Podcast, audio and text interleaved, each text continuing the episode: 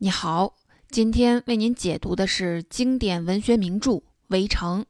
即使你没有读过《围城》这本书，也一定听说过这样一句话：婚姻是一座围城，外面的人想进去，里边的人想出来。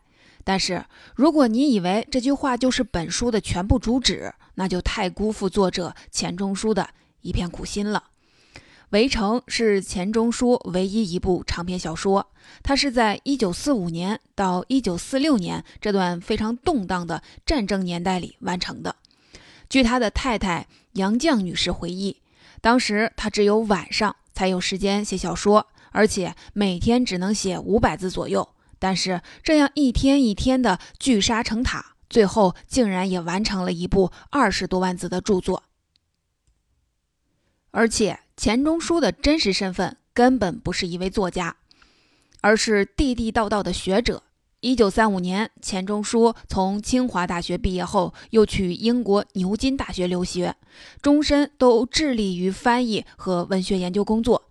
他在学术史上的影响力，甚至要盖过他在文坛上的光芒。如果硬要给钱钟书选一部代表作，那么其实《围城》是不够格的。因为无论是谈艺录、宋诗选注，还是这些研究专著，都更加的光彩夺目。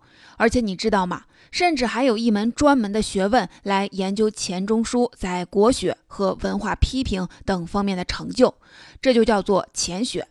写书对于大学者钱钟书来说，顶多只能算是一种兴趣爱好。但是有时候才子的信手拈来。却胜过平庸之辈的呕心沥血。这部偶然间的兴趣之作，却在文坛引起了巨大的反响。虽然在起初发表的三十年时间里，它始终都是一本禁书，但很少有人问津。但是自从一九八零年重印之后，它不仅超级受到读者的欢迎，屡次被重印，而且还被翻译成英文、法文、德文、俄文等许多版本，在全世界各地流传。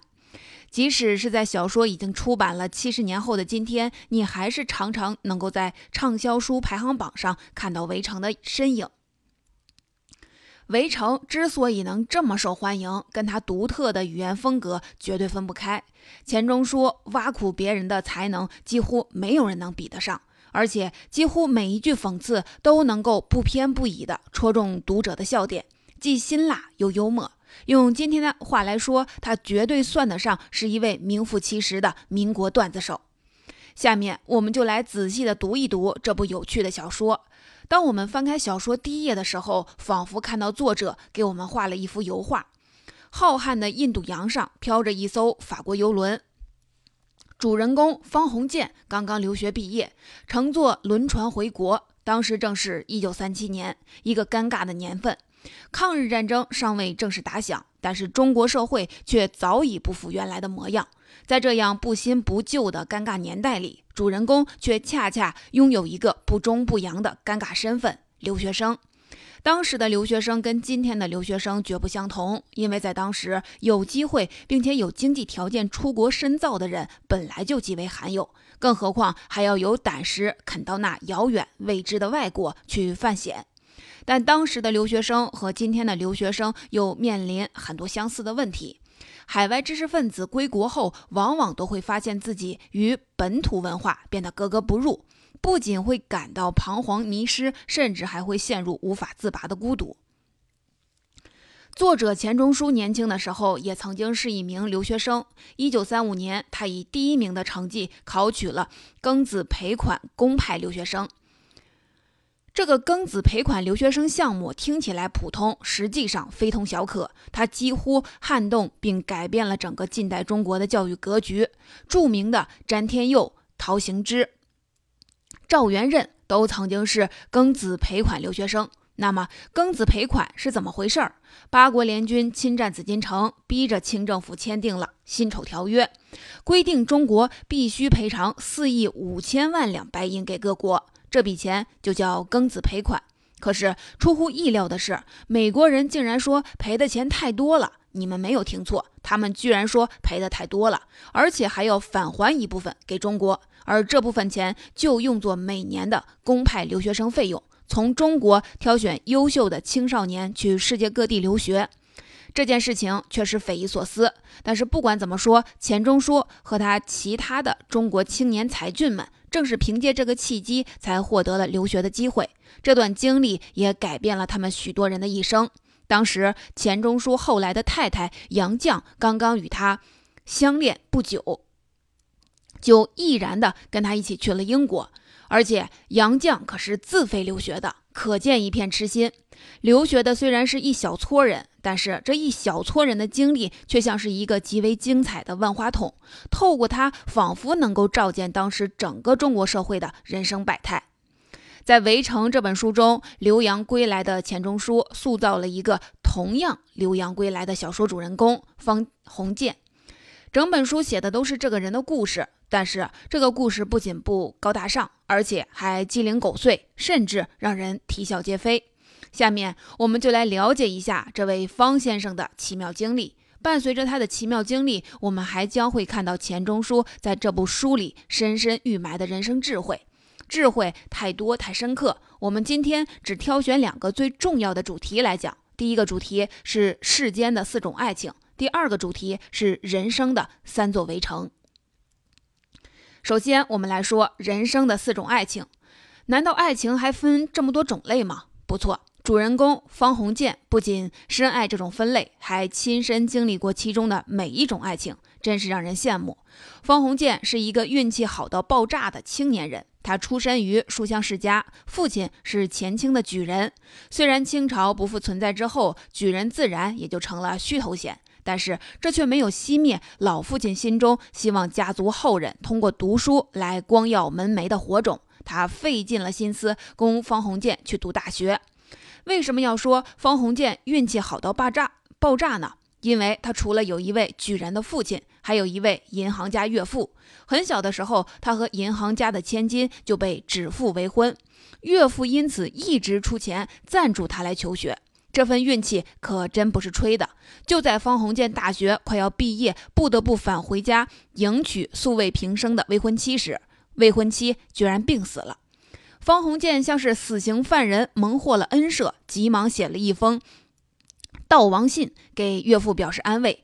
结果岳父被他深深的感动，把原先准备办婚礼的钱都拿来供方鸿渐出国留学。从此，方鸿渐像是一只小鸟一样快活地飞走了，展开了他曲折离奇的情感经历。岳父真的是用自己的女儿的嫁妆成全了方鸿渐的四段爱情。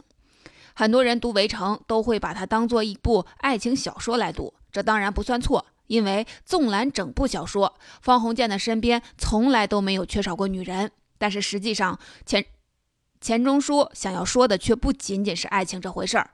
不过不管怎么样，我们首先都要必须来看一看方鸿渐桃花朵朵的人生中究竟遇到了哪些风姿不同的女人。方鸿渐的艳遇从回国的船上就已经开始了。同船有一位鲍小姐，简直是男人心目中最完美的驴友。和家乡那些保守无趣的妇女不同，她身姿丰腴，穿着大胆，性感泼辣，而且还特别懂得男人的心思。虽然她早已经订婚，但是却并不妨碍与同船的方鸿渐共度两三天的销魂的时光。出场女人滋味的方鸿渐，自然是被勾去了魂魄，爱得忘乎所以。可是，随着船靠了码头，快乐的旅程也不得不画上句号。刚一登岸，鲍小姐立刻就像没事人一样扑向了未婚夫的怀抱，一切发展的如电光火石一样迅猛，却又像被人掐住了喉咙一样戛然而止。方鸿渐渐渐不能超脱事件，他回过头来，才猛然认识到自己不过是人家旅行途中的一剂调味品。这就是方鸿渐的第一段爱情。也许你要说这根本算不上爱情，只不过是一段一夜情的经历罢了。况且咱们的主人公也没吃什么亏，至多是两不相欠。然而实际上，对于一个爱情的门外汉来说，伴随着性爱的刺激和心跳，那种被玩弄和被伤害的感觉，足以令人痛彻心扉。如果说甜蜜是爱情的主旋律，那么痛苦更是这段主旋律中的最高音。让我们姑且称这段不太完美的暂短暂的爱情为情欲的爱吧。这波未平，那波又起，方鸿渐的第二段爱情紧随其后，几乎是无缝衔接。苏文植是方鸿渐的大学同学，跟他乘坐同一艘的船归国。这位苏小姐和前一位鲍小姐迥然不同，她是一名大家闺秀，同时也是货真价实的留洋女博士。留洋女博士不仅在当时十分罕见，就是放在今天来看，也算得上是凤毛麟角。然而，就是因为学历太高，容易让人产生高攀不起的自卑。苏小姐在婚恋市场上也被划归为大龄剩女一枚。你们想想看，今天我们都要嫌女博士大龄，那放在当时的社会，通常十五六岁的女孩子就要拜堂成亲，一个留洋归来的女博士该有多么的难嫁？苏小姐深深明白这个道理，她想尽了一切办法，想要委身于条件看上去还不错的方鸿渐。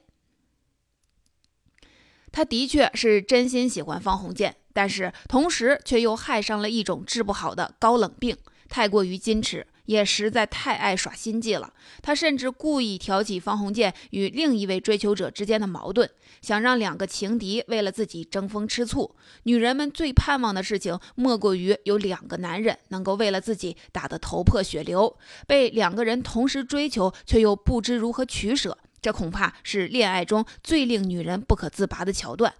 看来，并不是近年来韩剧里才有这样的套路，中国早在八十年前就已经悄悄流行过了。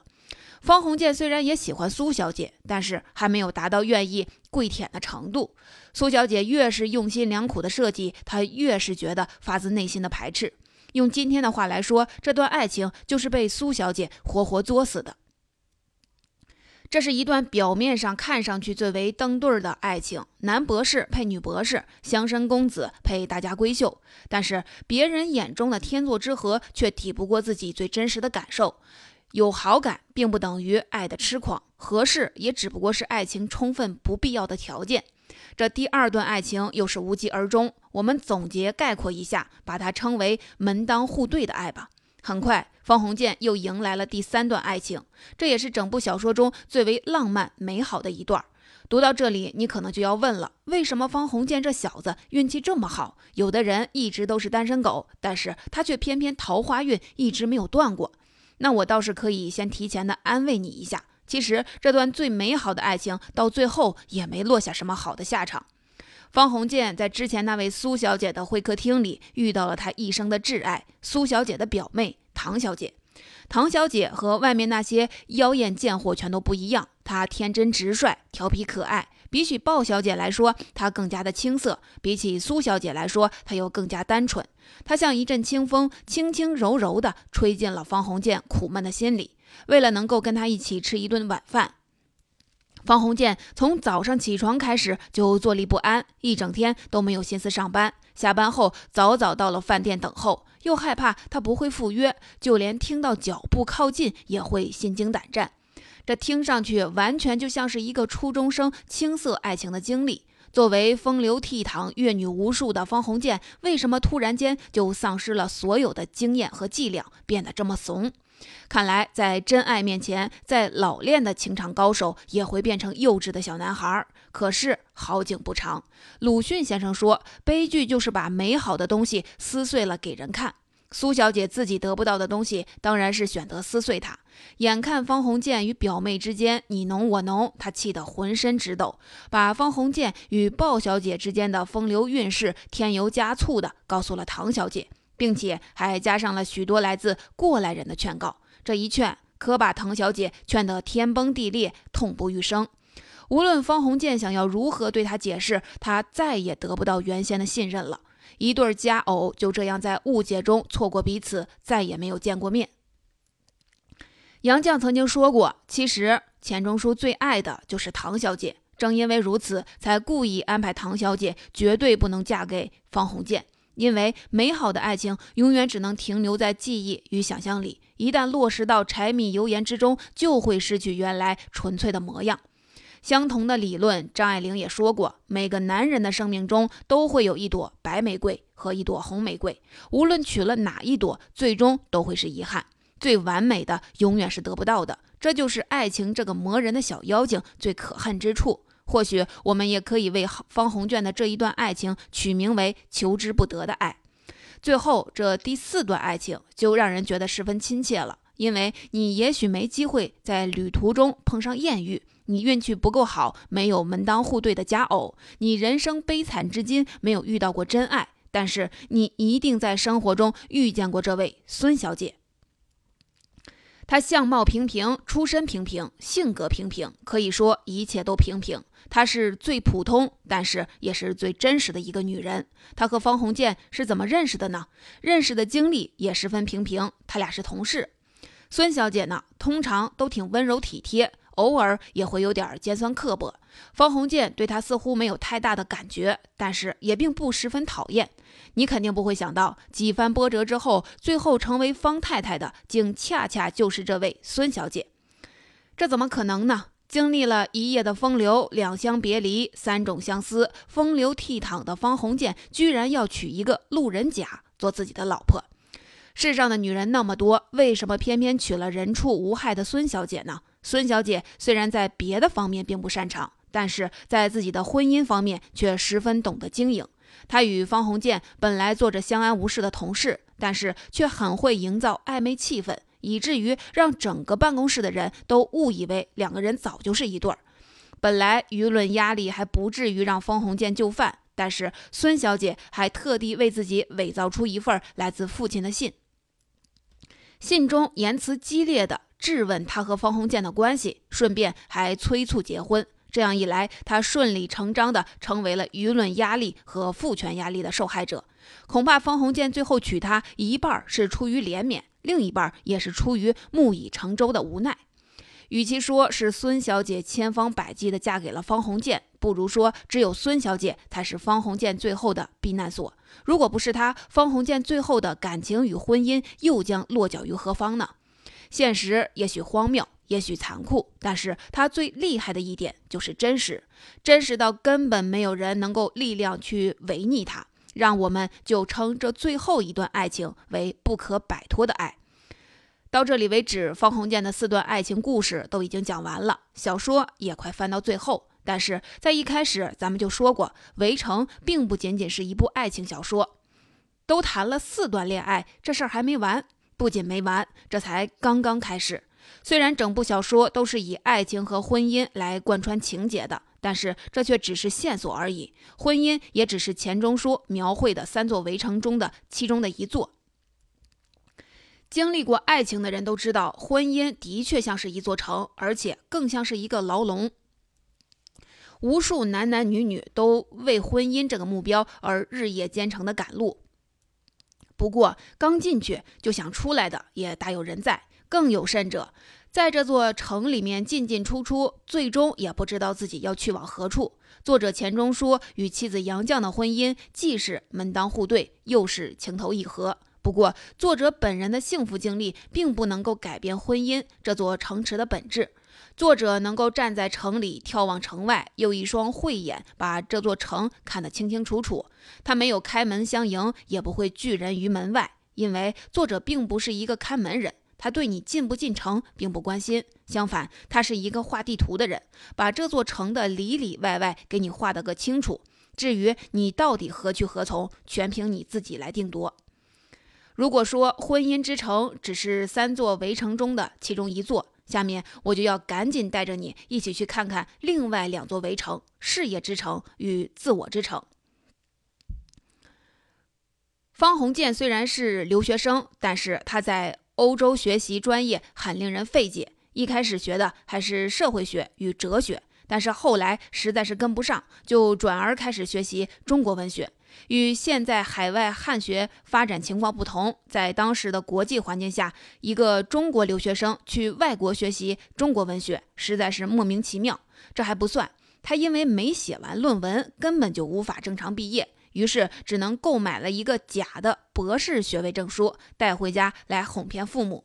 这位假博士回国之后，一共辗转了三个地方。做了三份不同的工作，伴随着每一份工作，你都会看到主人公巨大的变化。这三份工作给他带来的影响，甚至要比那四段恋爱来得更猛烈。围城》这部小说有一个非常奇妙之处，就是明明写的是七十年前的故事，但是在今天看来也丝毫没有任何的隔阂感。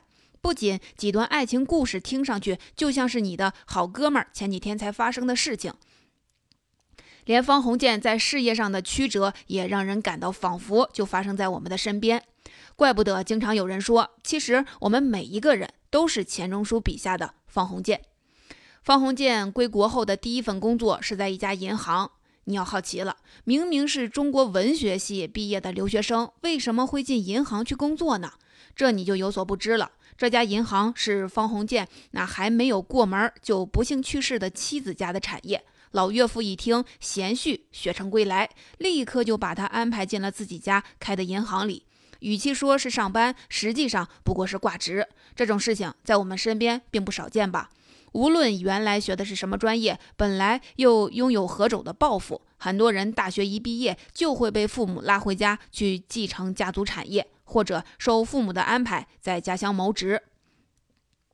方鸿渐也不能免俗，而且他好像丝毫也不以为俗，不仅在岳父的银行里轻轻松松的上班，而且吃住也都在岳父家里，并且心安理得。其实这还挺让人惊讶的。虽然学艺不精，但是方鸿渐毕竟接受了欧洲文化的熏陶，法国的革命精神的各种新思潮也必定让他耳耳濡目染。可是怎么刚刚一回国，就立刻倒插门到岳父的银行里去捧铁饭碗呢？如果说婚姻的城池对于方鸿渐来说是一个考验，那么事业这座城池在他眼里简直犹如一滩黄土矮墙。根本还没来得及看一眼，就已经坍塌了。好在战争局势和社会动荡不允许他这么的英雄气短，时局逼着他不得不离开上海的温柔乡，随着几个朋友一起奔赴湖南的一个小小的县城，去一所战时新创办的三旅大学任教。值得我们欣慰的是，作为知识分子的方鸿渐，好像终于要开始走上兴师办学、启发民智的道路了。在国难当头之下，仿佛这才是一个热血青年应该有的抱负与责任。方鸿渐没有辜负我们的期望，他刚到大学的时候，也的确就是这样想的，要为学生传道授业解惑，让青年一代重新振作，改造我们的国家。可见他骨子里毕竟还是有热血的。可是呢，青年有志报国，不等于报国有路。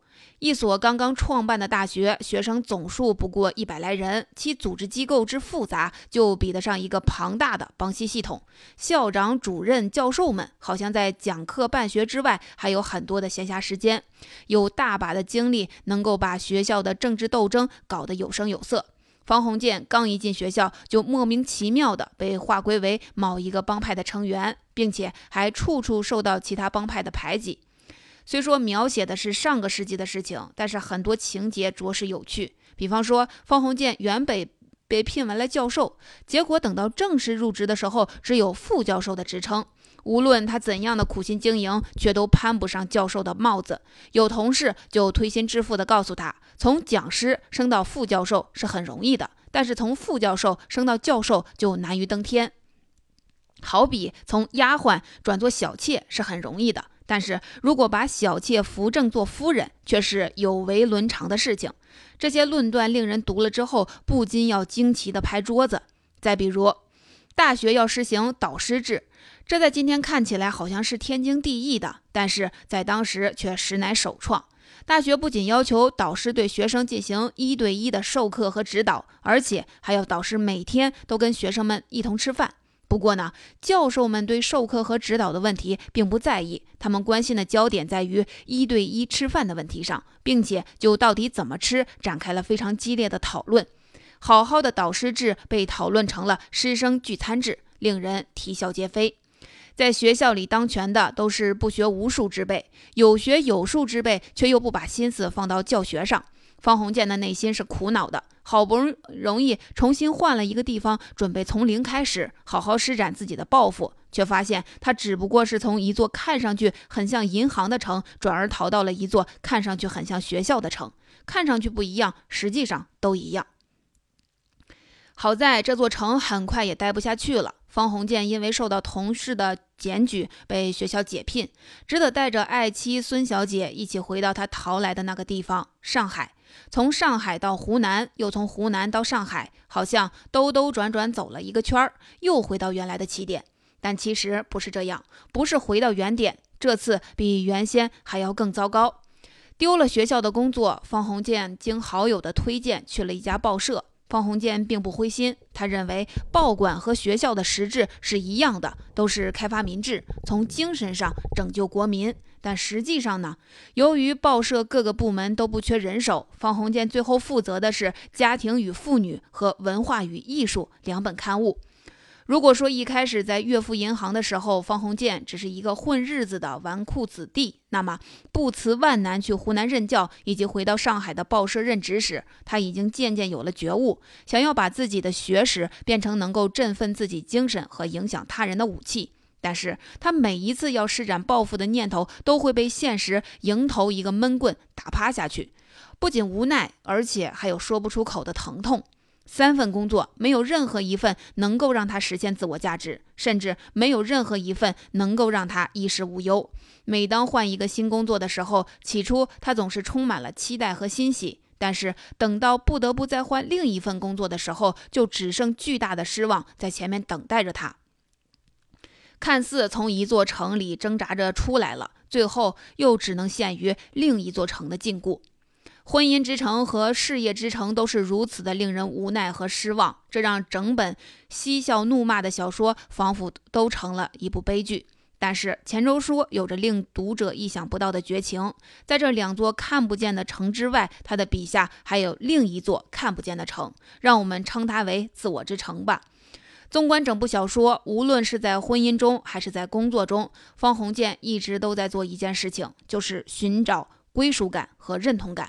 他明明确信学识的真假与学位无关，但是在归国之前，还是心虚的买了一张假文凭，好像学问并不是学问，只有被别人知道了的学问才算上是学问。至于孔子教过的“人不知而温”，早已不能安慰他内心的空洞。爱情中的他也十分的怯懦，仿佛别人说了什么，比自己做过什么还要更加有说服力。他并没有勾引过苏小姐，也没有给过她爱的承诺。但是，当苏小姐在唐小姐面前污蔑她的时候，她却像哑巴一样不能反驳。最后娶孙小姐更是莫名其妙，完全是因为办公室里的其他同事和家乡的长辈以为他和孙小姐已经是一对儿了，于是他就大大阔步的走进对方设好的圈套里，主动向孙小姐求婚了。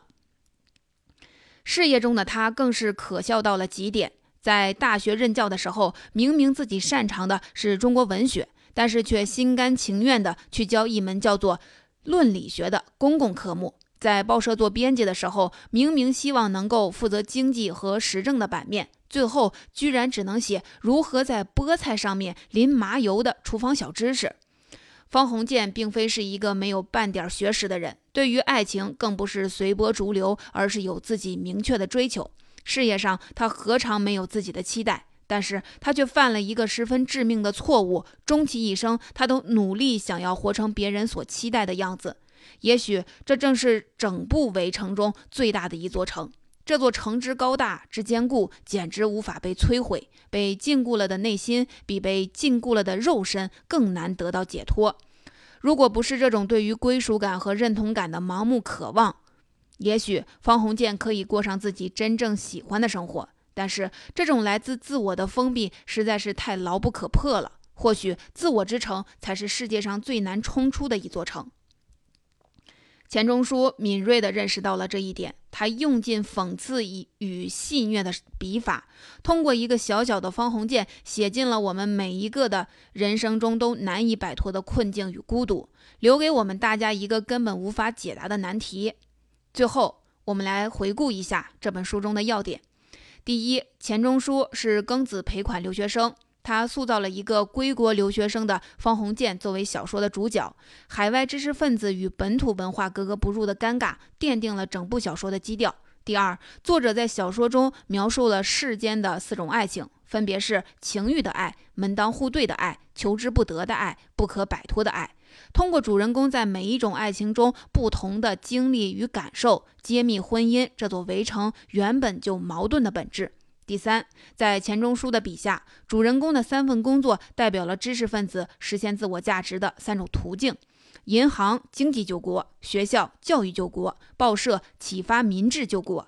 但是，梦想与现实之间的落差，永远是事业这座围城最无奈的之处。第四，除了婚姻之城、事业之城这两座看得见的围城，作者还为我们展现了一座看不见的自我之城。对于归属感与认同感的渴望，往往成为人们禁锢自己的枷锁。在上世纪三十年代的整个中国社会都是如此，而在今天我们的生活中亦是如此。努力想要活成别人期待的样子，这是人生最大的一座心灵围城。